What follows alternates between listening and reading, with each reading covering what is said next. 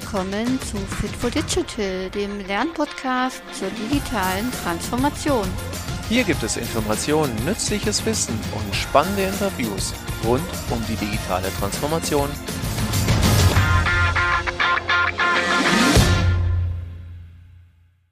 Hallo und herzlich willkommen zu dieser neuen Podcast-Folge unseres Fit for Digital Podcasts. Heute ist wieder Miriam Lerch am Apparat und ich habe heute den Nikolas Korte bei mir von der Etabo GmbH. Und ja, wir werden heute über die Etabo reden und was da Spannendes entstanden ist, wie sich dort Dinge verändert haben. Und ähm, ich sage erstmal herzlich willkommen, Nikolas. Schön, dass du da bist. Oder Nico darf ich, glaube ich, sagen. Ne? Nico ist in Ordnung. Danke für die Einladung, Miriam. Ja, danke, Nico, dass du dabei bist. Ähm, erzähl doch mal kurz was zur Etabo, wo die sitzt, ähm, was so deine Rolle ähm, im Unternehmen ist oder deine Aufgabe, so dass man als Zuhörer so ein bisschen einen Einblick bekommt. Ja, die Itabo ist eine mittelständische Unternehmensgruppe mit Sitz in Bochum, äh, die sich mit dem Bau und mit der Instandhaltung von äh, energietechnischen Anlagen und Industrieanlagen beschäftigt, äh, an insgesamt zehn Standorten in Deutschland ähm, mit über 400 Mitarbeitern. Und ich war in dem Unternehmen von 2011 bis 2020 als Geschäftsführer tätig. Mhm. Du hast ähm, in dieser Rolle als Geschäftsführer ähm, diesen Veränderungsprozess mit begleitet und ähm, wir haben vorab natürlich schon mal so ein bisschen gesprochen. Ich durfte reinhorchen in eure Geschichte und begonnen hat ja alles dadurch, dass ihr eure Ausbildung verändert habt. Und ähm, magst du vielleicht einfach mal erzählen von dem Moment, ähm, äh, wo dir diese Gedanken kamen, bis wie das sich dann genau ausgestaltet hat und was ihr da verändert habt?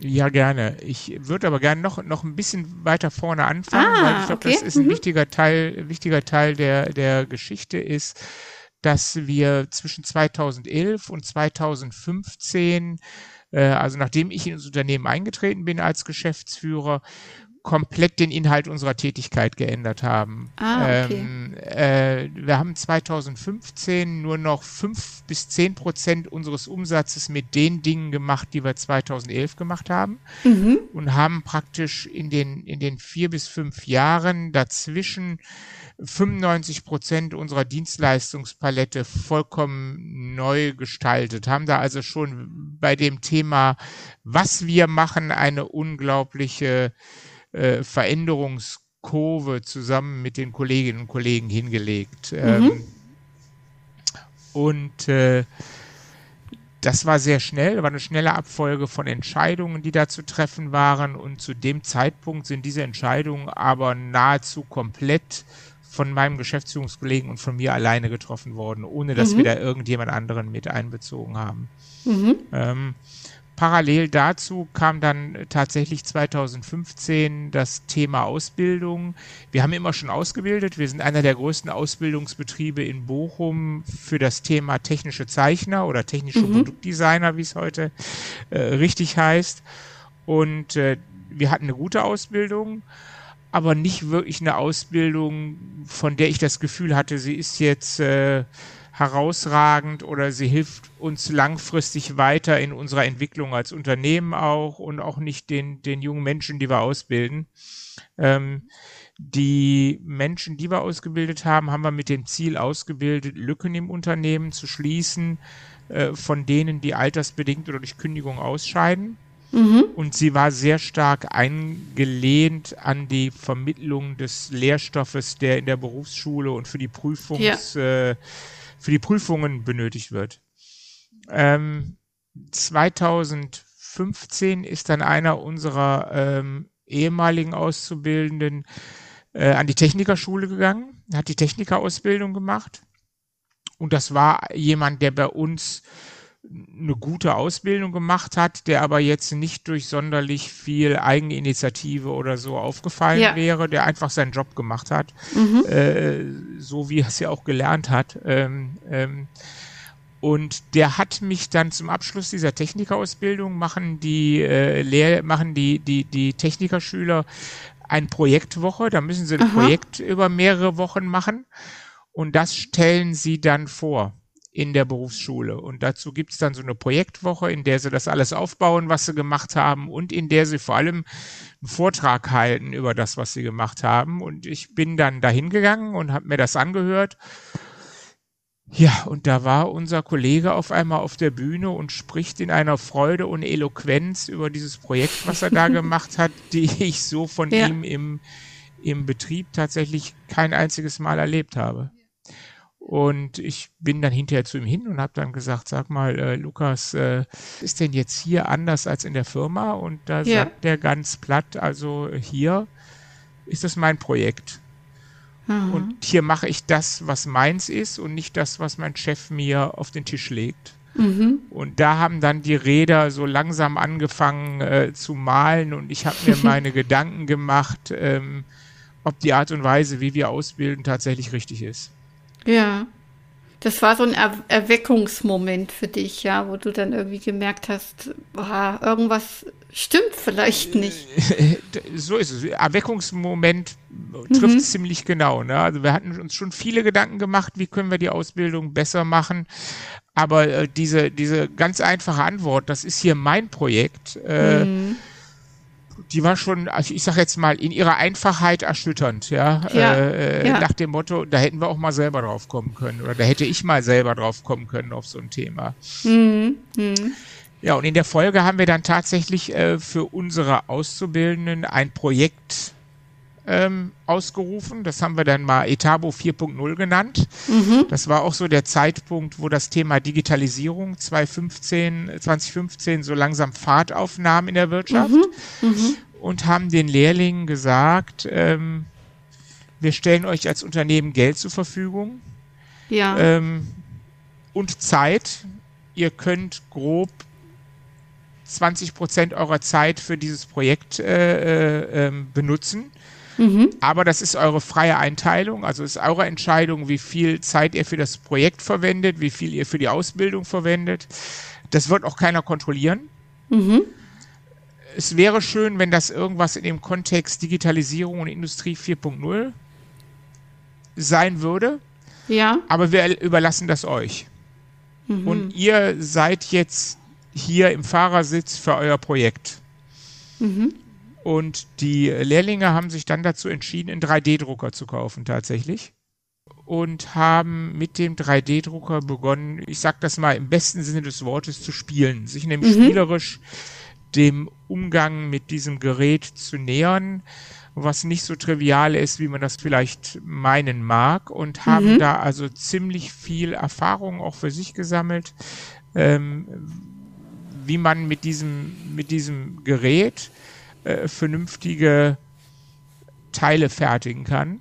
Mhm. Und immer unter der Maßgabe, äh, es ist in ihrer alleinigen Verantwortung, es ist unter ihrer Kontrolle. Sie dürfen Führungskräfte im Unternehmen oder Kollegen um Hilfe fragen, aber keiner ist ja. weisungsbefugt. Okay. Es gibt keine Berichtspflicht und keine Rechtfertigungspflicht. Sie sollen das einfach zu ihrem Projekt machen. Mhm. Und da sind dann ganz, ganz erstaunliche Dinge passiert. Äh, ähm, das erste war so nach, ich schätze mal ungefähr einem halben Jahr, dass sie also eine Möglichkeit gefunden haben, dieses Gerät konstruktiv zu verbessern.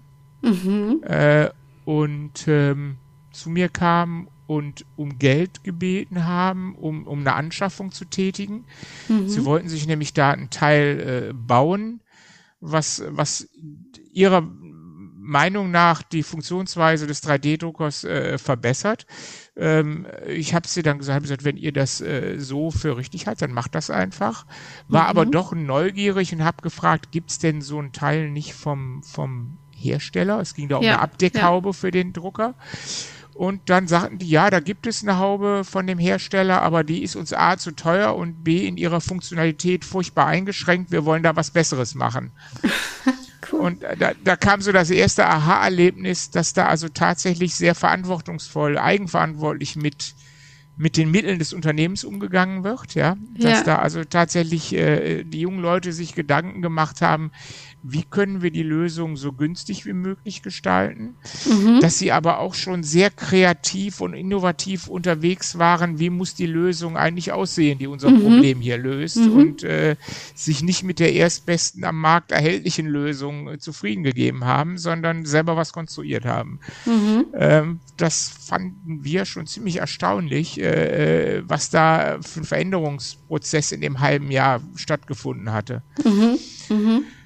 Mhm. Dann vergingen noch mal so drei, vier Monate und dann haben die angefangen, selbstgedruckte Teile an Firmen in Bochum zu verkaufen. Aha, der nächste Schritt dann, ja. Der nächste mhm. Schritt war das, dass die also sich einen Kunden tatsächlich gesucht haben, diesen Kunden akquiriert mhm. haben, okay. der Teile vorher auf andere Art und Weise hergestellt hat und ja. dem also verkauft haben, sie können das im 3D-Druck für ihn viel besser mhm. und günstiger machen und haben praktisch am Rest der Organisation vorbei äh, diesem Kunden nur mit Hilfe eines Kaufmanns, der ihnen geholfen hat, einen Angebotstext zu gestalten mhm, mit den mhm. üblichen kaufmännischen Bedingungen und so. Ja. Und haben am Rest der Organisation vorbei begonnen, äh, ihr Business aufzuziehen und diese, ja. diese, diese Lüftungskanalteile da für ein Bochumer Unternehmen äh, zu mhm. konstruieren, zu drucken und auszuliefern.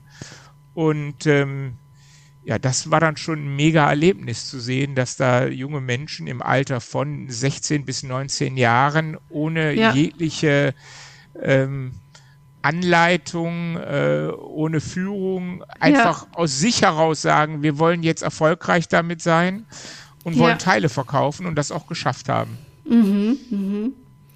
Ja, wahrscheinlich auch aus einem, aus einem, was sie gesehen hatten, aus einem Bedürfnis heraus oder aus, einer, aus einem sichtbaren Bedürfnis oder was weiß ich, vielleicht ist der Kunde ja auch schon mal an die rangetreten oder die haben irgendwie gemerkt, da ist Bedarf und da füllen wir diese Lücke.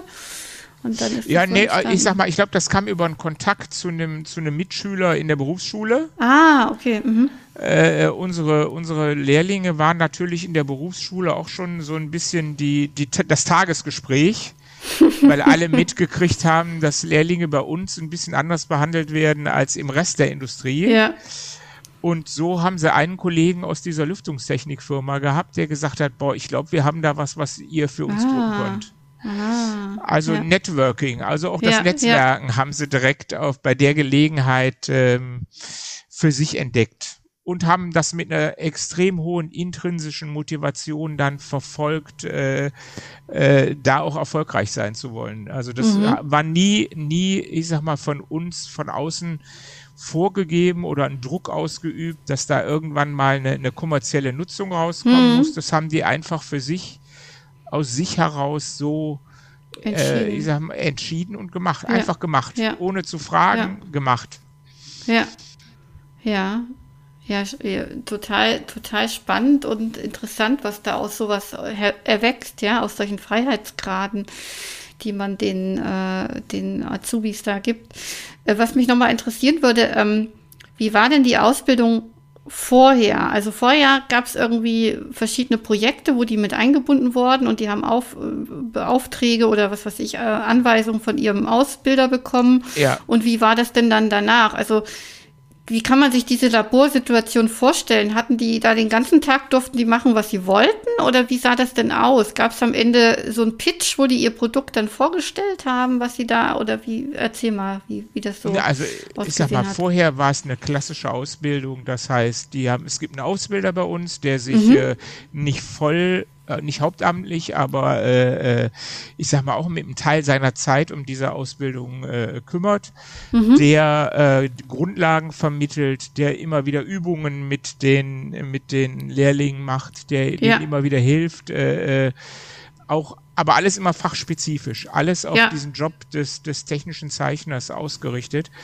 Ähm, und nebenbei waren die schon immer auch in, in kommerzielle Projekte eingebunden okay. und sind so an das Geschäft herangeführt worden, indem sie in Projekte involviert worden sind, ja, dass mhm. sie auch mal kleinere Konstruktionen gemacht haben für Aufträge oder mal mit auf eine Baustelle gegangen sind, um Aufmaß mhm. zu machen oder so. Also das war schon immer ja. sehr praxisbezogen, aber halt immer auch anweisungsgebunden, ja. Mhm. Und jetzt haben wir haben wir ganz einfach ein System gehabt, wo die Lehrlinge dann auch mal das Recht hatten zu sagen, nee, jetzt die nächsten drei, vier Stunden können wir das nicht machen.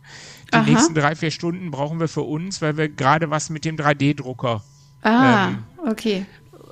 versuchen Mhm. oder basteln oder wie, ich weiß nicht gar nicht, wie sie sich ausgedrückt haben. Mhm. Auf jeden Fall war es an ihnen, ihre Zeit einzuteilen. Ah, und okay. Mhm. äh, äh, auch in Abstimmung mit dem Ausbildungsleiter, das so zu gestalten, ähm, dass sowohl die Bedürfnisse der Ausbildung natürlich nicht zu kurz kommen, aber auch sie selber das an ihren Projekten machen konnten, was sie machen wollten.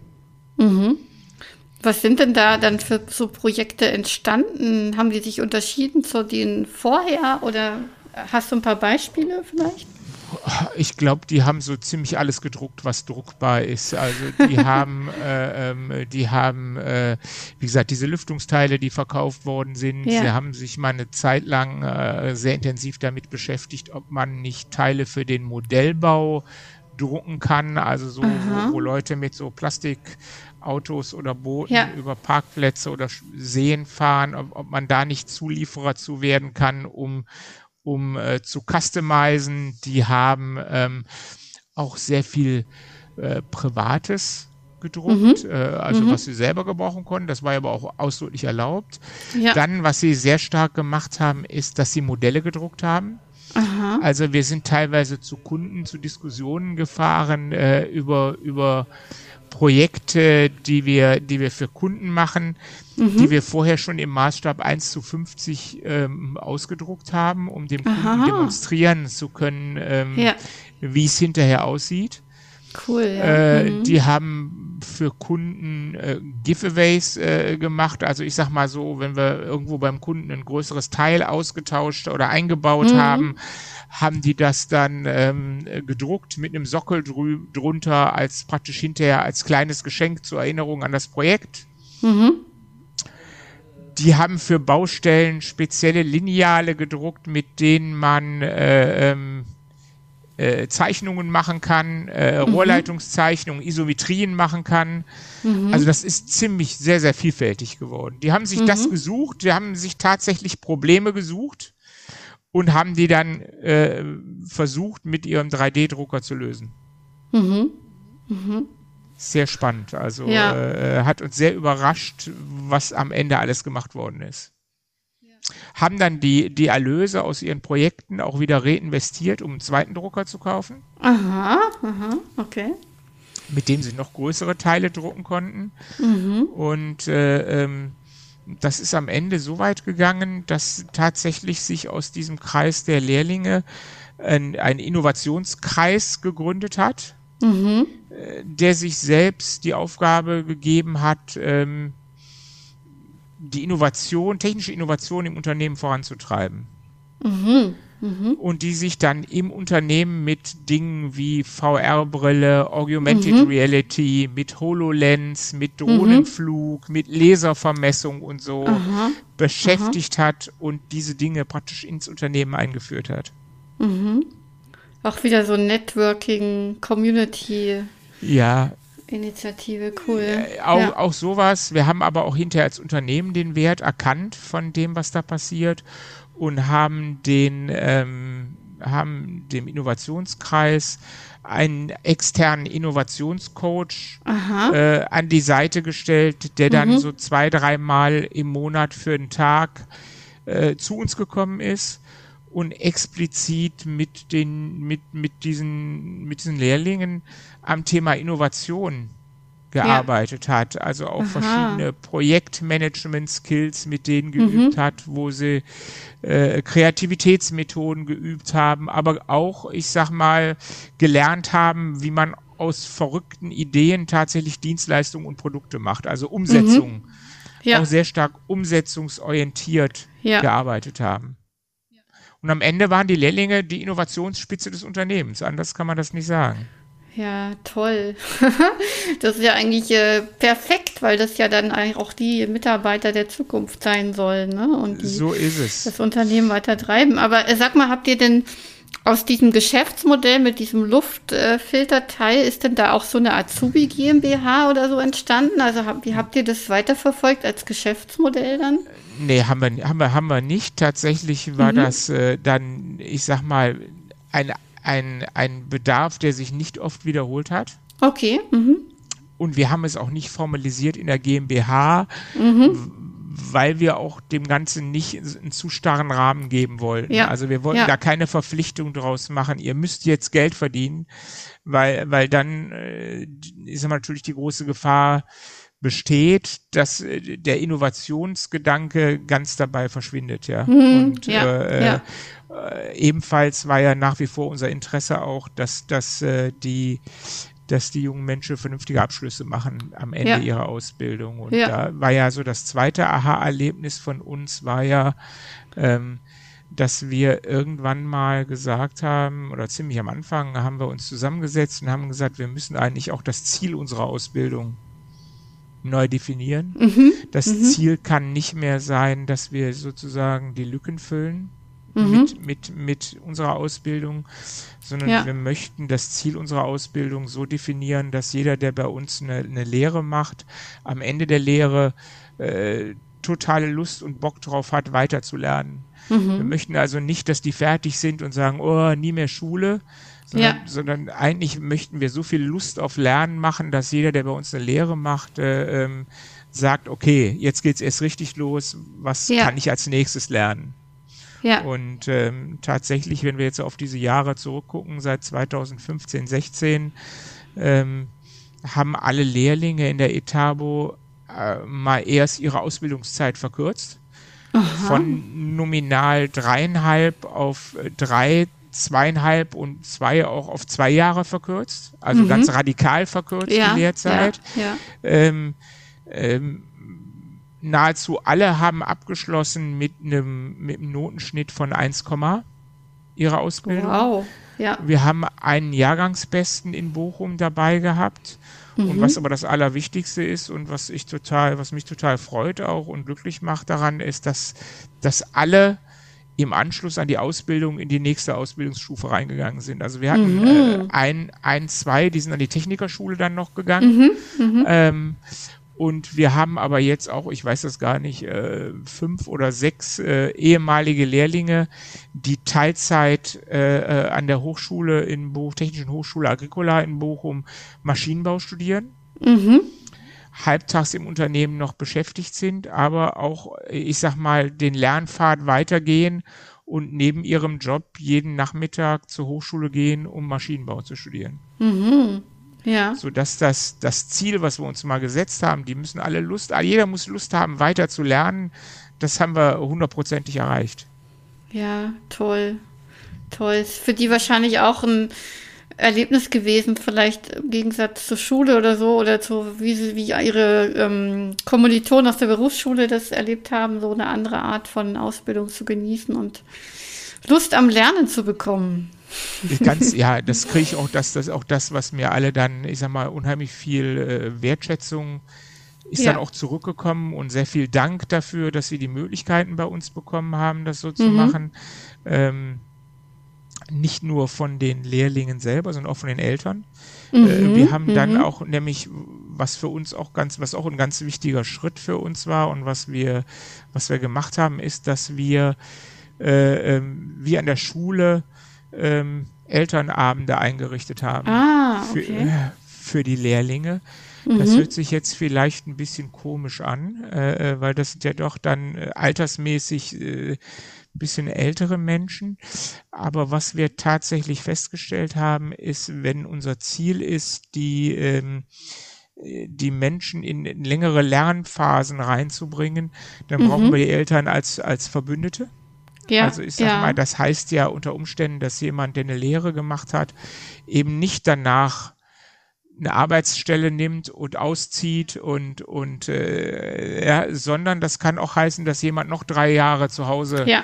Wohnt. Ja. Und wir haben gesagt, wir brauchen die Eltern als Verbündete und die müssen auch mal in Situationen, wo es vielleicht keine Lust, keinen Spaß macht und wo es eng wird mit Noten, brauchen mhm. wir die Eltern.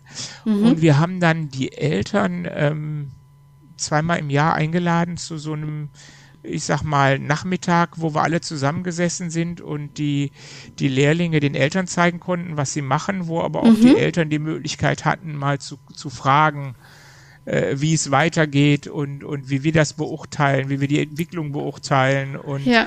wo wir die Eltern dann auch bitten konnten, die Möglichkeit hatten, die sozusagen face-to-face -face zu bitten. Mhm. Bitte unterstützen Sie den oder die äh, XX ähm, weiter ja. in, in dem Anlegen zu lernen. Mhm.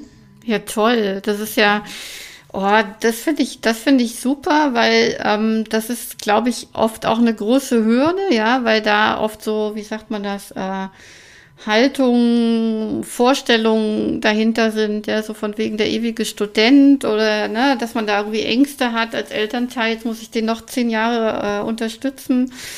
Ähm, aber wenn man das schafft, da auf einer verständlichen Ebene die Eltern oder die Familien einfach mitzunehmen, so dass da zumindest keine, keine Bremser sind, dann ist das sehr, sehr wertvoll. Ja.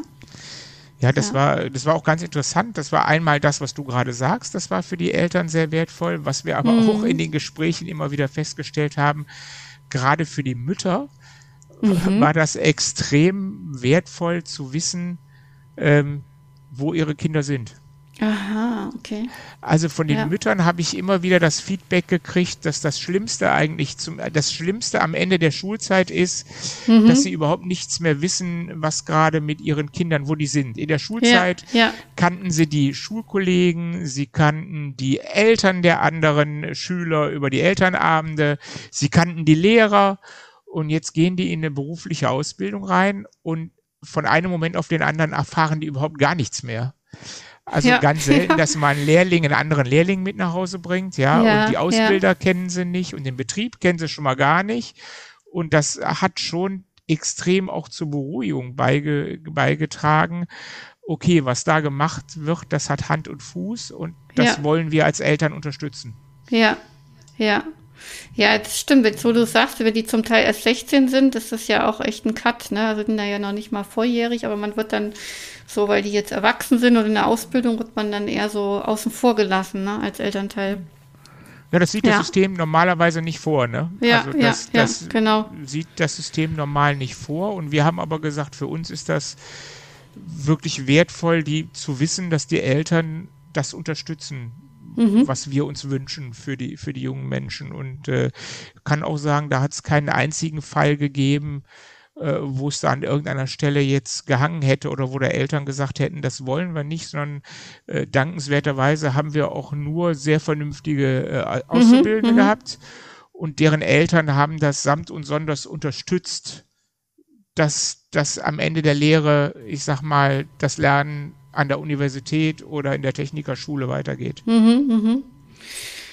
Jetzt sind wir ja ganz viel beim Thema Ausbildung, aber es stellt sich irgendwie zwangsläufig auch die Frage, ähm, wie habt ihr diese Art ähm, ja, des Lernens oder der, der, der Lernmöglichkeiten, wie habt ihr das vielleicht irgendwann, also habt ihr, Frage, habt ihr das auch irgendwie auf eine Mitarbeiterebene übertragen? Weil wenn man so mit den Azubis anders umgeht und Freiräume, Lernfreiräume schafft, ähm, dann stellt sich ja irgendwann die Frage, wie können wir das vielleicht auf die Mitarbeiter übertragen, oder? Ja, ich versuche das mal ganz kurz zu schildern, weil das okay. ist natürlich eine, eine, eine, ziemlich lange Geschichte, aber ich, ich fasse ja. das mal so zusammen, dass äh, 2017 gab es in Bochum eine Veranstaltung, eine Stadt wird digital, die hat der Oberbürgermeister veranstaltet und die Wirtschaftsförderung Bochum fand, das war eine gute Idee, dass ich da über unser Ausbildungssystem ähm, Berichte, weil, weil man da der Meinung auch war, dass das sehr zukunftsgerichtet ist und zum Thema Digitalisierung auch eine andere Weise der Lehre dazugehört. Ja. Da bin ich dann hingegangen. Bei der Veranstaltung habe ich dann einen Zukunftsforscher kennengelernt, Kai Aha. Gondlach. Mhm. Ähm, der mich direkt, nachdem ich meinen Vortrag gehalten habe, äh, zwei, drei Wochen später zu einem Transformationskongress äh, äh nach Stuttgart eingeladen hat. Mhm. Da bin ich dann hingefahren. Ich hatte noch nie was mit dem Wort Transformation, agil mhm. oder ähnliches ja. zu tun gehabt oder gehört. Ich war noch eigentlich noch total in meiner hierarchischen Welt gefangen, die ich so viele Jahrzehnte gelebt habe. Und dann bin ich da nach Stuttgart gekommen und habe so einen ganzen zwei Tage lang Druckbetankung gehört von Firmen, ähm, in dem anders gearbeitet wird, als das die klassische Lehre mhm. ist oder war. Ja.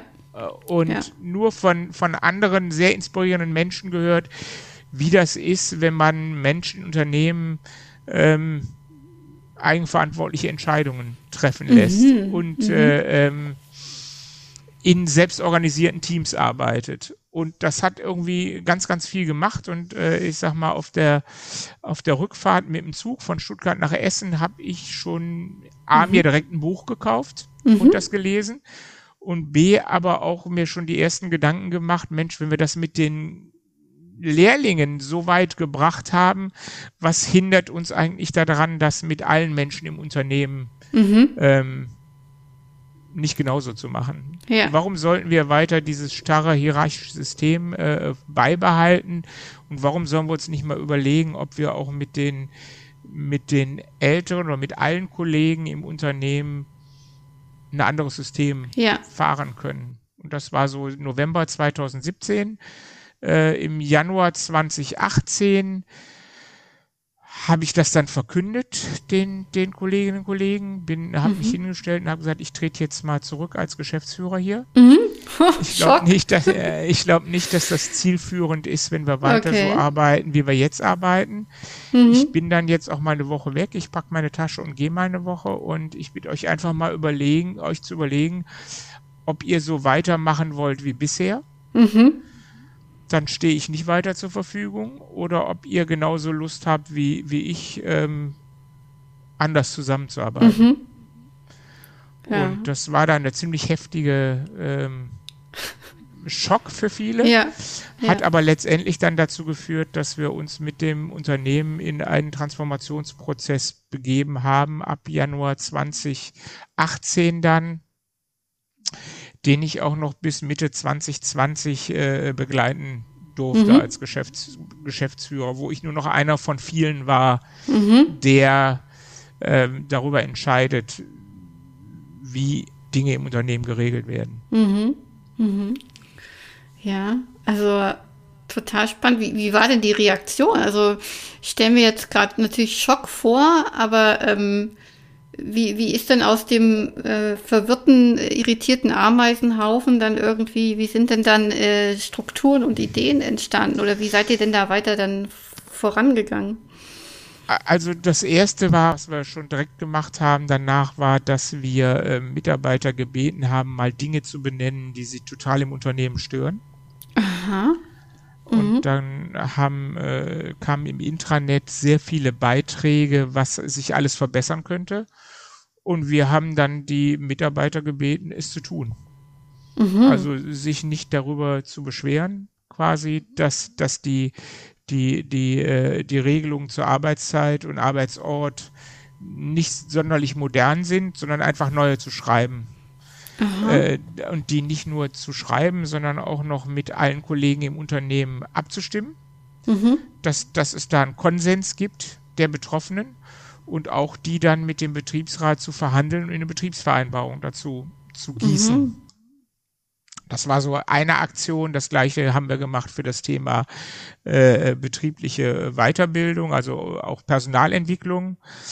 Und ähm, ab Mai 2018 äh, haben wir dann einen, einen Coach ins Unternehmen mhm. geholt, ähm, weil wir gemerkt haben, so ganz aus dem eigenen Saft wird das ja. nichts. Also ich sag mal, das System sieht nicht, was das System nicht sieht. Von innen heraus erkennt man gar nicht alle die eigenen blinden Flecken und haben dann ab, ab Mai mit einem externen Coach, dem, dem Christian Müller von Pro Agile in Jena mhm. zusammen ähm, gearbeitet. Mhm. Und dann hat es nochmal einen Startworkshop gegeben, einen zweitägigen für die Kollegen und Kolleginnen. Und dann hat sich aus diesem Startworkshop ein Transformationsteam gebildet. Mhm, mhm, das Transformationsteam war praktisch Hierarchieebenen übergreifend. Mhm. Und dieses Transformationsteam ist dann A extrem geschult worden von, mhm. vom Christian und seinem Kollegen und hatte B explizit die Aufgabe, diesen Veränderungsprozess Gedanken und den Veränderungsprozess ins Unternehmen reinzutragen. Spannend. Und, und wie habt ihr, also wie ist das Transformationsteam entstanden? Gab's dann, konnte man sich da melden für oder wie, oder war aus jedem Bereich jemand dabei? Also bei dem Startworkshop ähm, konnte man sich dazu melden. Mhm. Es, äh, es gab ähm, schon so eine Art, ich weiß nicht, wie ich das nennen soll, Verteilungsschlüssel. Also äh, mhm. es war schon ja. so, dass ähm, wir von vornherein gesagt haben, es muss auch jemand aus dem von, äh, von den Geschäftsführern dabei sein. Es müssen äh, damals hatten wir noch Abteilungsleiter äh, dabei sein, weil auch die, die die Macht haben zu dem Zeitpunkt äh, involviert werden sollten, äh, denn die müssen die Macht auch abgeben, die sie vorher hatten. Hm, Aber ja. dann war auch zum Beispiel das Thema der Betriebsrat war vertreten, die mhm. Auszubildenden waren mit einem, mit einem Vertreter dabei und äh, die Plätze sind aber alle, ja, das war uns selber zu überlassen. Den Beteiligten war zu überlassen, auszusuchen, wer teilnimmt. Mhm. Und wir hatten äh, gesagt, wir möchten gerne zehn Menschen im Transformationsteam haben und waren dann schon überrascht, als schon in der ersten Runde ich glaube, sich 25 gemeldet haben, die mhm. gerne äh, dabei sein möchten. Mhm. Und die haben sich dann so lange in einen Raum ähm, eingeschlossen, bis nur noch zehn rausgekommen sind. Bis der weiße Rauch aufgestiegen ist. Hat ein bisschen was gedauert, aber war auch ja. praktisch so unser erster Schritt in die, in die Selbstorganisation, ja, dass eben nicht mehr die beiden Geschäftsführer sagen, du und du und du und du bist dabei, sondern die Menschen selber darum gerungen haben, wer dabei sein möchte, wer dabei sein darf und äh, ähm, ja. das hat schon ein bisschen Zeit auch gekostet. Ja. Ja, mega spannend. Also was, was ist denn dann so entstanden? Also es gab diesen Auftakt, es gab dann den Transformations- äh, oder die Arbeitsgruppe. Wie, wie seid ihr denn dann, also was ist denn, was gab es für Initiativen, beziehungsweise ähm, an welchen Stellen habt ihr diese Veränderungen angepackt? Kulturthemen sind ja immer boah, schwierig und große Themen, ähm, wo man, wo man auch irgendwie ganz, äh, ja, global ansetzen muss und ähm, am Ende natürlich äh, so, so sichtbare Bereiche wie vielleicht ähm, Arbeitsaufteilung äh, im, im Team oder Gehaltsstrukturen ist auch noch so ein Thema, was man irgendwie manchmal mit anpackt, aber manche sich auch das nicht trauen, weil es sehr heikel ist. Wie, wie seid ihr denn da vorgegangen? Gab es da verschiedene Themencluster dann oder habt ihr ganz klein angefangen und euch dann immer weiter gemacht? Das würde mich nochmal so interessieren. Also wann immer ein Mitarbeiter eine Idee hatte, was mhm. er gerne verändern möchte oder wo er Handlungsbedarf sieht, hat, hat er Gleichgesinnte gesucht Aha, und die haben okay. dann an diesem Thema gearbeitet. Und da gab es, wie gesagt, Arbeitszeit, Arbeitsort, ist zu einem Abschluss gekommen einer Betriebsvereinbarung, äh, wo wir schon zwei Jahre vor Corona glücklicherweise äh, allen Mitarbeitenden ermöglicht haben, auch äh, vom Homeoffice aus zu arbeiten, Aha, wenn sie das ja. möchten.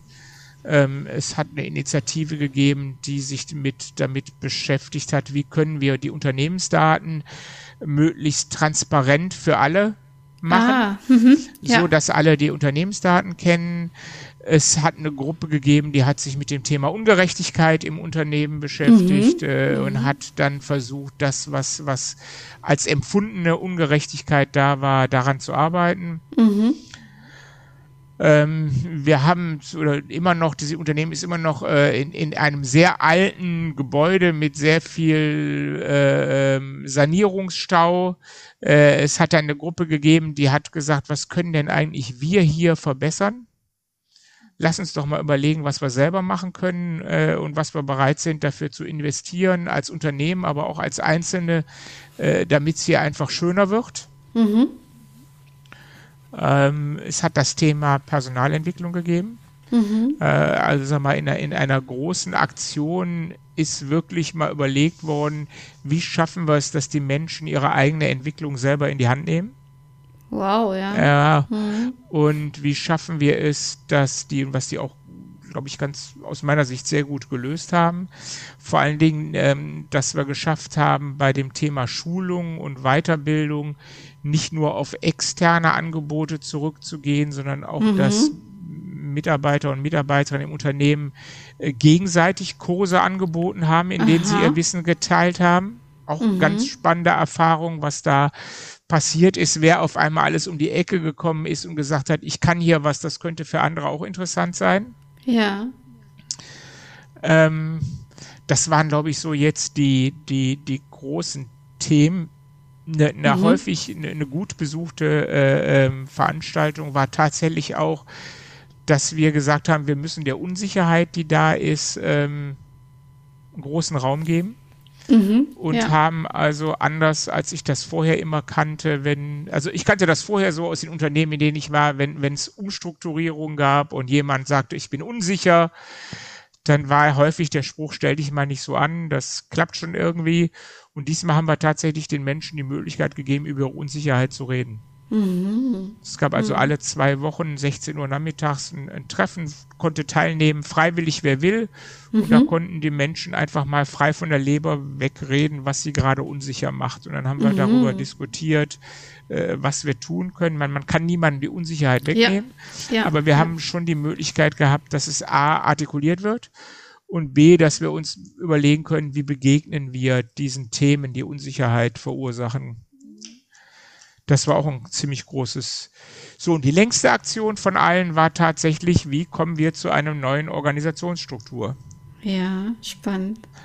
Wir haben also, glaube ich, über ein Jahr hat eine Arbeitsgruppe mit wechselnder Zusammensetzung äh, in Design Thinking Runden, in, in wieder äh, Runden, die, wo sie das allen anderen Kolleginnen und Kollegen vorgestellt hat, was sie da gemacht haben, sich wieder ein Feedback eingeholt haben, wieder zurückgezogen mhm. haben ähm, haben die praktisch dieses, äh, die alte Pyramide äh, zum Einsturz gebracht und durch mhm. ein Modell aus, aus ein kreisförmiges Modell mit selbstorganisierten Teams ähm, mhm. gemacht. Wow. So, das war, glaube ich, die längste Aktion, also die zeitlich und auch die, die umfangreichste, die auch mit der meisten Diskussionen verbunden war. Ja. Und äh, ja ja, ich sag mal, wo ich meine Kernkompetenzen um Aushalten erweitert habe.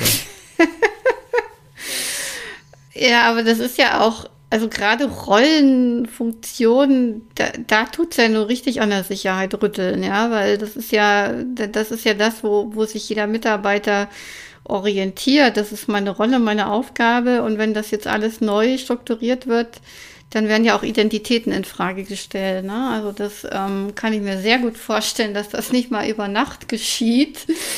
Ähm, wie, wie war das, wenn du jetzt sprichst von Aushalten? Also hast du da zugeschaut? Hast du da auch Impulse geliefert oder hast du die wilden Diskussionen beobachtet? Wie hat sich da, wie war deine Rolle da in diesem Prozess? Also ich habe ich habe mitgemacht, ich habe mhm. meine Meinung kundgetan als eine von vielen. Es hat aber auch viele Workshops zum Thema Organisation gegeben, wo ich nicht bei war, die ohne mich stattgefunden haben, wo, wo, wo, wo die Menschen ohne mich diskutiert haben. Und das Aushalten ist in dem Sinne tatsächlich zeitlich gemeint, ne? weil mhm. bei allen in den fünf Jahren vorher, wo wir so viel an unserem Geschäft äh, geändert haben, ja. da haben wir, ich sag mal, da haben wir vier, fünf Firmen gekauft, verschmolzen. Mhm. Wir haben äh, ganze Abteilungen neu gegründet, weil wir auf einmal zehn Leute irgendwo eingestellt haben. Mhm. Und dann haben sich mein Kollege und ich in, ins Büro zurückgezogen und haben nach einer Viertelstunde ein neues Organigramm gehabt. Äh, also das war unsere ja. Arbeitsweise. Die ja, war ja. einfach so, weil wir als, extrem schnell viel entschieden haben. Als Geschäftsführer, und, ja. Mhm. ja. Und jetzt dauert sowas über ein Jahr. Mhm. Und das ja. war schon, also für mich echt nervenzerreibend. Äh, uns war aber immer klar, wenn wir in diesen Prozess irgendwo steuernd eingreifen, mhm. ist das ganze Thema tot.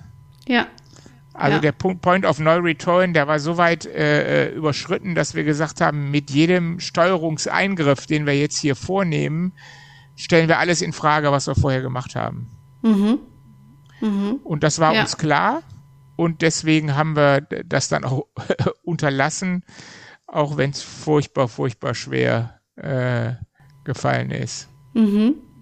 Und das Team hat dann einen Vorschlag nach der langen Zeit irgendwie erarbeitet und der wurde dann aber mit allen wieder abgestimmt oder wie war denn das? Wir, ja, wir haben so, ich sag mal, die, die, die Kernmannschaft, das sind die, die in, äh, ich sag mal, im Bochum im Hauptsitz sitzen, mhm. äh, ähm, Verwaltung, Engineering, Planung, Projektleiter, Vertrieb, äh, ähm, äh, die haben sich alle zwei Wochen zu einem Stand-up getroffen. Mhm. Und da wurde das dann the thematisiert. Und da hat mhm. dann die, die Gruppe, die die, die Organigramme, äh, das Organigramm gemacht hat, die haben sich dann da einen Slot äh, beantragt, dass sie gerne vortragen möchten, wie weit sie sind. Ja. Und haben das vorgetragen und dann wurde das diskutiert wieder. Mhm. Und dann ging es wieder zurück in die Runde und die Wünsche der anderen Kollegen äh, haben Berücksichtigung gefunden. Also eine agile Organisationsentwicklung, Iteration. ja, genau. Absolut. Absolut. Aha. Ja, ich glaube, anders geht es auch nicht. Ich ja, meine, ja, das ist das, ja. was wir gelernt haben. Man macht was, man versucht, man beobachtet, was, mhm. was passiert. Mhm. Und äh, nach der Beobachtung muss man halt die Schlüsse draus ziehen und, und äh, anpassen wieder. Mhm. Mhm. Und das Ergebnis waren dann neue Rollen, diese kreisförmige Struktur. Erzähl mal, wie, wie hat das denn ausgesehen? Musste da, ja, gab's da neue, also Türschilder ist ja so das Offensichtliche, was vielleicht entsteht, aber gib doch gerne mal einen Einblick. Ja. ja. bei, den, bei den Türschildern waren wir schon viel, viel früher sehr. Ah, okay. Äh, äh, ähm, äh, bei uns gibt es so eine sehr hartnäckige Unternehmen, äh, gibt es eine sehr hartnäckige und, und intensive Star Wars Gemeinde. und die hat irgendwann mal angefangen, allen Kolleginnen und Kollegen so Star Wars Türschilder zu, äh, äh zu verpassen. Und jeder hatte so äh, eine Star Wars Figur für sich äh, mhm. als Tür als Türschild. Äh, deswegen war Türschilder schon lange kein Thema mehr. Also es haben sich tatsächlich äh, äh, ähm, fünf oder sechs Teams gebildet dann, selbst gebildet, ohne mhm. dass äh, ähm, da von außen in irgendeiner Form eingegriffen worden ist. Mhm. Und diese Teams haben sich zusammengefunden und haben ähm, dann als Teams ihr Kundensegment oder Produktsegment ähm, vollkommen alleine bearbeitet. Von der mhm. Planung bis zur Abwicklung bei den Kunden. Krass, ja. Äh, Abteilungen gab es nicht mehr. Die ehemaligen Abteilungsleiter haben sich in diese Struktur eingefunden. Mhm. Ähm, okay. Und dann gab es noch mal einen Moment und ich glaube, den werde ich auch nie vergessen, äh, ähm, wo einem, wo, wo, uns allen klar geworden ist, auch wie wie ja, wie absurd eigentlich das System, in dem wir vorher gearbeitet hatten, war. Mhm. Wir hatten nämlich ähm, im Dezember 2019 war das so weit, dass äh, ich sag mal, die Teams sich gebildet hatten, die Teams waren alle klar. Wir hatten die Räumlichkeiten so umgebaut, dass für jedes Team auch ein, ein Platz da war, wo sie mhm, zusammen mhm. sitzen konnten. Ja. Die Teams hatten sich selber äh, ausgesucht, in welchem, in welcher Ecke der Gebäude sie jetzt gerade sitzen. Mhm. Und dann ging es auf das Thema Umzug zu. Mhm. Und das Thema Umzug hatte insofern eine kleine Dringlichkeit, weil wir in der Zwischenzeit wieder ein Unternehmen gekauft hatten. Oder unser Gesellschafter hatte noch ein Unternehmen dazu gekauft, unser Hauptgesellschafter. Und äh, ich sag mal, im 1. Januar wären also nochmal wieder 15 neue Kollegen da gestanden, die irgendwie unterkommen mussten. Also es war eine gewisse Dringlichkeit da, äh, umzuziehen. Und nachdem alles klar war, passierte zwei, drei Tage überhaupt gar nichts. Und dann bin ich schon so wieder ein bisschen nervös geworden, ja. Und äh, äh das legt man auch nicht ab, wenn man da mal so als Chef unterwegs war, glaube ich. Ja. Und ich habe dann mal ganz vorsichtig gefragt, äh, sag mal, warum, ähm, warum zieht denn hier keiner um? Und dann haben, wurde erst so ein bisschen rumgedruckst und keiner hatte so eine richtige Antwort, die er geben wollte. Und was dann aber rauskam, war, dass die Menschen, die Kolleginnen und Kollegen, die Menschen im Unternehmen, äh, da sagte dann jemand, ja, ich weiß ja gar nicht, wo ich mich hinsetzen soll. Und haben gesagt, mhm. ja, aber da hinten, ihr seid acht Menschen im Team und da hinten sitzen neun Arbeitsplätze, ihr könnt euch da verteilen. Mhm. Und äh, ja, aber wer entscheidet denn jetzt, wo wir sitzen? Und dann, dann wurde uns klar, das, das ist jetzt, hört sich jetzt so ein bisschen lustig an, aber uns war klar, dass wir da ganz viele Menschen im Unternehmen hatten, die 10, 20 und mehr Jahre arbeiten und noch kein einziges Mal darüber frei entscheiden konnten, wo mhm. sie sich hinsetzen. Die mhm. hatten immer jemanden, der ihnen gesagt hat, du sitzt da, du sitzt da, du sitzt da, du sitzt da. Ne? Und, und ich sag mal, das ist zwar lustig, wenn man das so hört, hat mich persönlich aber auch mit einer unheimlich großen Traurigkeit so erfüllt, mhm. ne? in was für einem mhm. System wir unterwegs waren, wo wir Menschen, äh, ich sag mal, praktisch die Erlaubnis entziehen, mhm. sich zu entscheiden, wo sie sitzen. Das ist ja aus heutiger Sicht für mich gar nicht mehr vorstellbar und ganz, ganz, ganz ärmlich auch äh, ja. äh, Unternehmen, die so agieren, weil, weil mhm. natürlich kriegst du dann am Ende nur Mitarbeitende, die auch keine Entscheidungen treffen wollen, mhm. weil sie es nicht, mhm. weil sie es nicht dürfen. Mhm. Und das hat uns so ganz zum Schluss dann, so Ende 2019, also nach zwei Jahren in dem Prozess, hat mhm. uns das nochmal klar gemacht, wo wir eigentlich herkommen und wie viel dieser alten Sozialisierung immer noch drinsteckt. Ja, ja. Ja, ich habe mich auch, wo du das mit den Räumen ansprichst, natürlich gefragt, wie kann man wenn man jetzt so eine interne Transformation durchmacht, wie kann man denn trotzdem mit der Hülle noch irgendwie zurechtkommen? Muss man dann Wände einreißen oder ähm, habt ihr dann Open Spaces geschaffen irgendwie, wo ihr zusammenkommt? Wie habt ihr das gelöst?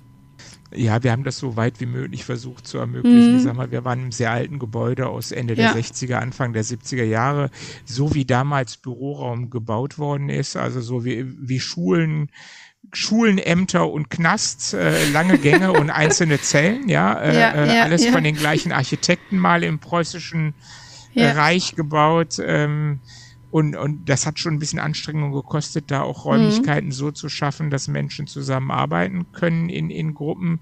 Ähm, am Ende ist es aber tatsächlich ja auch so, ähm, so sehr ich selber auch Großraumbüros mag wegen mhm, der Kommunikation und viele andere auch, mhm. es gibt auch Menschen, die am liebsten in Ruhe arbeiten, die dieser ganze Lärm stört, die, die introvertiert sind und empfindlich reagieren auf diese ganzen Reize und deshalb ist es auch gut, wenn man Einzelbüros hat für die mhm. Menschen, die sagen, hier fühle ich mich am wohlsten. Mhm. Also ja. Menschen dazu zu vergewaltigen, in, in, in Großraumbüros zu arbeiten, weil es gut für die Kommunikation ist, äh, ähm, hilft halt überhaupt nichts, wenn ja. diese Menschen nicht auf Kommunikation stehen und, und lieber ja. in Ruhe arbeiten. und äh, das muss man eben auch anerkennen. Mhm. Mhm. Ja, das ist doch eigentlich ein guter, guter Weg, wenn man da die, die Wahlmöglichkeit hat und sich das irgendwie aussuchen kann. Ähm, aber eine ganz spannende Frage fällt mir dann noch ein. Diese Veränderung hat ja, du hast erzählt, die Führungskräfte mussten sich im Team einfinden. Das hast du in einem Nebensatz erwähnt. Wie, wie, wie war das denn? Also haben, gab's da, gab's da auch welche, die dann gesagt haben, jetzt ist Schluss, jetzt äh, muss ich da irgendwie, das will ich nicht? Oder ähm, wie haben die ihre Rolle denn dann im Team gefunden? Wie sind die aufgenommen worden? Magst du dazu noch was sagen? Ja, mal erst ist natürlich schwierig, ne? Das ist ganz ja. schwierig. Äh, äh, äh, wir haben aber von Anfang an gesagt, alles, was wir machen, ist freiwillig also auch die Führungskräfte, äh, was die machen, was die aus dieser neuen Situation machen, das, das, das, das beruht auf Freiwilligkeit. Ähm, wir möchten niemanden dazu zwingen, äh, mhm. äh, was zu machen, wo er jetzt ganz und gar nicht hintersteht und was er mhm. nicht will. Wir haben gesagt, die Menschen müssen ihre Entscheidung selber treffen. Und uns hat in dieser ganzen Zeit keine einzige Führungskraft äh, verlassen, mhm. auch wenn dann klar war, dass sie später nicht mehr die gleiche Rolle spielen wie vorher. Dass ja. sie hinterher eher eine beratende Rolle einnehmen oder sogar Bestandteile dieser Teams sind. Äh, ähm, äh, dass sie Senior-Experten nur noch sind, die gefragt werden, wenn wirklich was, was Fachliches äh, brennt. Mhm. Wir haben die Führungskräfte alle an Bord gehalten, aber wir haben auch niemanden in diesem Prozess vergewaltigt. Wir haben mhm. alle gesagt, alles beruht hier auf Freiwilligkeit. Ob mhm. du mitmachst und wenn man, wenn man von selbstbestimmt redet, dann ja. heißt selbstbestimmt eben auch, dass jemand für sich entscheidet, ich mache nicht mit. Ja, ja, klar. Mhm. Und das muss ja. eine selbstbestimmte Organisation, muss das aushalten, weil sonst brauchst du sich das gar nicht auf die Fahne schreiben. Und wir haben da großes Glück gehabt, dass am Ende alle äh, ähm, einsichtig waren. Mhm. aber ich will das nicht verhehlen, das hat bei dem einen oder anderen auch ganz schön zu Schmerzen geführt. Mhm. Ja, ja, klar. Das kann ich mir sehr gut vorstellen. Wie war das denn für dich als Geschäftsführer? Also hast du, was hast du denn dann den ganzen Tag gemacht? äh, oh, da blieb noch genug übrig. Ich, ich sag mal eins, äh, tatsächlich äh, am Ende, ähm, ich sag mal, ich bin immer sehr kundenaffin gewesen. Ja. Es gibt auch viele Kunden, die, die einfach, äh, mit denen ich besonders gut ähm, ähm, kann, ich sag das mal so, mhm. ja, und wo ich auch noch weiterhin ein Schwerpunkt meiner Tätigkeit war immer Vertrieb, äh, mit denen ich sehr viel auf der Kundenseite gearbeitet habe. Dann ist mir aber tatsächlich von einigen Kollegen so eine Rolle angetragen worden, ähm, ihnen helfen, Briefe zu formulieren. Mhm. Also ich sag mal, ich war am Ende so jemand, der, wenn das darum geht, äh, ähm, im Disput mit Kunden Dinge zu klären. Ah, okay. Äh, mhm. also wir, was wir machen, ist Projektgeschäft und da geht immer ja. was schief und da gibt's immer mal zwischendurch Knatsch mit dem Kunden. Ja. Und die mich dann so mir gesagt haben, wir möchten gerne, dass du die Rolle annimmst, dass wir lernen, wie man einen Brief bestimmt schreibt, aber trotzdem ja. höflich bleibt. Ja, ja. Also war ich am Ende so, ja, der Lektor so ein bisschen, äh, äh der da geholfen hat äh, in Formulierungen. Äh, ich habe das gemacht, was glaube ich, was die Organisationssoziologen nennen, unmögliche Kommunikation möglich machen. Also, also, also da, wo, wo Menschen oder Organisationsteile nicht von ihrer Rolle her per se miteinander kommunizieren, Aha. das aber vielleicht für das Unternehmen nützlich wäre, wenn die das tun, ja, ja. Diese, Kommunik diese Kommunikation herbeizuführen. Mhm. Mhm. Ähm, ja, und äh, machen wir uns nichts vor, äh, äh egal wie äh, egal und selbstorganisiert äh, so ein Unternehmen ist, es gibt immer irgendwas, wo, wo, wo man anpacken kann, wo man ja. helfen kann, wo man was tun ja. kann und, und ja. das habe ich äh, natürlich, also mir war nicht langweiliger hinterher als vorher. nee, nee.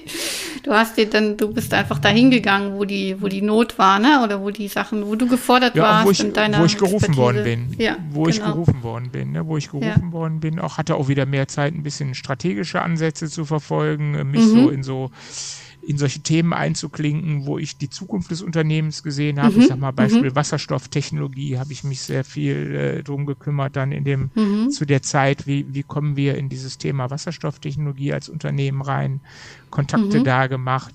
Ich, meine, ich war auch immer so der Netzwerker, ich war im Vorstand von zwei großen Wirtschaftsverbänden, ich war mhm. im Mittelstandsausschuss des BDI, das sind ja auch alles so Verpflichtungen, die da nicht weggefallen sind, die weitergelaufen sind und die ich auch gerne gemacht habe weil sie einfach meinem Naturell auch entsprechen. Ja, ja. Jetzt haben wir schon eine gute Zeit rumgebracht und äh, ich habe hier noch ein Zitat von dir, das du mir ähm, mal gesagt hattest, das mir im Ohr geblieben ist, und zwar Leadership is Followership. Das fand ich irgendwie ganz toll. Kannst du was dazu sagen, wie du das meinst oder warum du das gesagt hast? Genau. Ja, ich sag mal, das ist so, also ich sag mal, Leadership und Followership gehören für mich äh, untrennbar, sind die miteinander mhm. verbunden. Ne? Also mhm. äh, äh, ich habe begriffen, auch nicht zuletzt durch diesen, durch diesen Veränderungsprozess in den letzten drei Jahren, ähm, das zum Führen hört dazu, dass andere Menschen bereit sind, mir zu folgen. Mhm, ich bin mhm. nicht dadurch Führungskraft, dass mich, dass jemand meinen Namen in Organigramm reinschreibt. Mhm. Äh, das ist very easy. Äh, ähm, da finde ich immer jemanden, der das tun würde, sondern die Aufgabe des Führers ist tatsächlich, äh, dass Menschen ihm folgen, denn das ist ja eine der Aufgaben von Führung, ist ja auch, dass Menschen etwas tun, was sie ohne die, ohne die Führung nicht unbedingt tun würden. Mhm, mh. Insofern hat eine moderne Führungskraft aus meiner Sicht auch sehr viel mit einem Influencer gemeinsam, mhm. der auch mhm. Follower braucht. Ja. Und ich denke mal, dass das im Kontext der, der Zeit und wenn ich die jungen Leute sehe, die heute aus den Schulen und aus den Hochschulen in Unternehmen kommen, wird das von wachsender Bedeutung sein. Mhm. Ähm, dass Führungskräfte, ich sag mal, immer mehr auch achten müssen, wie muss ich mich verhalten und was, was, was kann ich tun und mhm. wo kann ich Vorbild sein, so dass Menschen mir als, als, als Führungskraft auch folgen. Mhm. Und äh, ähm, ich mich praktisch nur, ich sag mal, Legitima Legitimation für Führung ist, dass Menschen folgen. Mhm. Mhm. Und ja. wenn es die Selbstführung ist, wo ich mir selber folgen muss, als, mhm. als allererste Grundlage. Auch da ist, ist das, äh, äh, ich kann mich nur selbst führen, wenn ich mir auch selber folge. Mhm. Ja. Das klingt wenn jetzt trivial, ist aber, ja. ich sag mal, ähm, ist es nicht, wer es schon mal probiert hat. Ja, also wenn ich auch hinter mir stehe und äh, Mhm. Ja, und vor allen Dingen für mich ganz wichtig natürlich in diesem ganzen Prozess ist, dass ich so erkannt habe, was ich wirklich, wirklich will. Mhm. Äh, und irgendwann auch mal zu dem Schluss gekommen bin, so 33 Jahre sind genug. äh, ja. Und immer weniger Lust drauf hatte, auf meine letzten zehn Berufsjahre noch zehn Jahre Unternehmen zu leiten, so toll und schön und geil diese Unternehmen auch gerade sind und wie viel Spaß das auch gerade macht, sondern gesagt habe, mhm. ich möchte jetzt die letzten zehn Jahre nochmal was anderes machen und erkannt ja. habe für mich, wo ich meine Leidenschaft die nächsten zehn Jahre investieren möchte. Ja. Genau, deswegen bist du jetzt nicht mehr da. Das war die Antwort auf die Frage, die da noch im Raum gestanden hätte, für alle, die sich, die sich schon gestellt, gestellt haben, natürlich, weil du ja auch immer in der Vergangenheit geredet hast. Äh, du hast jetzt ja. einfach einen neuen Weg eingeschlagen, du bist selbstständig und äh, führst die Fähigkeiten fort, ähm, die du da, die erarbeitet hast in den letzten Berufsjahren. Ähm, genau, ich glaube, Vertrieb ist ein Thema, ne, das du irgendwie machst, aber auch ja, ich Beratung. Ich mir, ja, ich habe eine Ausbildung oder mache eine Ausbildung zum systemischen Berater für Organisationsentwicklung mhm. und habe mich selbstständig gemacht jetzt als Verbündeter für Veränderungen für mhm. Menschen und Unternehmen, die einfach in den Themen Organisation, Führung und auch Vertrieb äh, kann ich nicht ganz loslassen, ist so mein Steckenpferd nun mal ja. äh, andere Wege, neue Wege suchen. Ja. Ich habe ganz am Ende immer noch eine Frage, wobei wir die fast jetzt schon mit dem schönen Zitat, mit dem Followership irgendwie schon, schon zum Teil mit beantwortet haben, beziehungsweise du bist darauf eingegangen. Und zwar die Frage, ähm, was würdest du anderen Geschäftsführern, Führungskräften mitgeben, die vielleicht auch so ein Veränderungs- Impuls im Spü spüren, aber die noch nicht so richtig wissen, äh, wie sie sich darauf einlassen sollen. Hast du auf deiner Erfahrung irgendwie Tipps, beziehungsweise kannst du sagen, es braucht immer einen Erweckungsmoment und dann muss man irgendwie äh, einen Treiber haben oder kam das von dir heraus? Keine Ahnung, was du dazu erzählen magst. Vielleicht hast du da irgendwie so ein nochmal so ein Blick, was dir geholfen hat, vielleicht diesen Weg anzugehen. Mhm.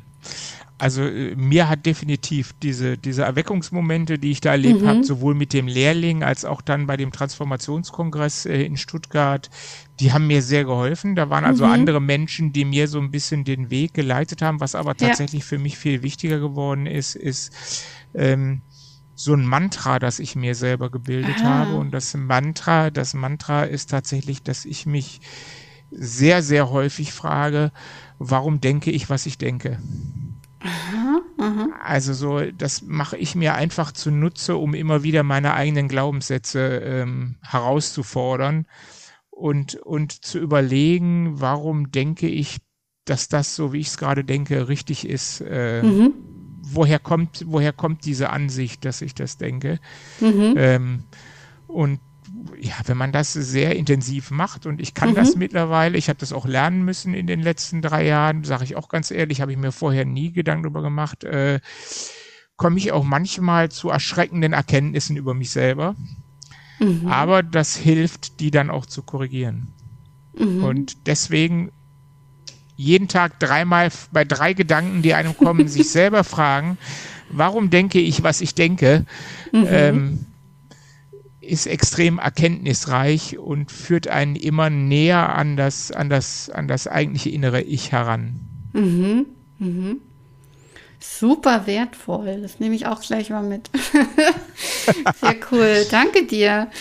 Ja, das war, das waren ganz, ganz tolle ähm, 65 Minuten, die wir hier miteinander gesprochen haben. Ich danke dir ganz doll für deine Geschichte, für die Geschichte von der Etabo, auch deine persönlichen Einblicke aus der Geschäftsführerperspektive. Ja, vielen Dank, dass du dabei warst, Nico. Ja, danke, dass du mich eingeladen hast, Miriam. Das war ein total tolles Gespräch hier. Und für mich ist immer wieder schön, bei solchen Gesprächen so diese ganzen Jahre nochmal zu durchleben. Mhm. Mhm.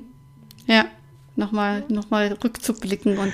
Ja, das ist so wie, wie so ein Fotoalbum vom Urlaub vor fünf Jahren angucken irgendwie. ne? So, so, es kommt mir so viel, ich habe so viele Bilder gerade im Kopf von, von ja. schönen Erlebnissen mit den Kolleginnen und Kollegen. Äh, un, unglaublich wertvoll für mich. Super, danke dir. Dann wünsche ich dir noch einen ganz tollen Tag. Dankeschön. Bis dann, tschüss. Bis.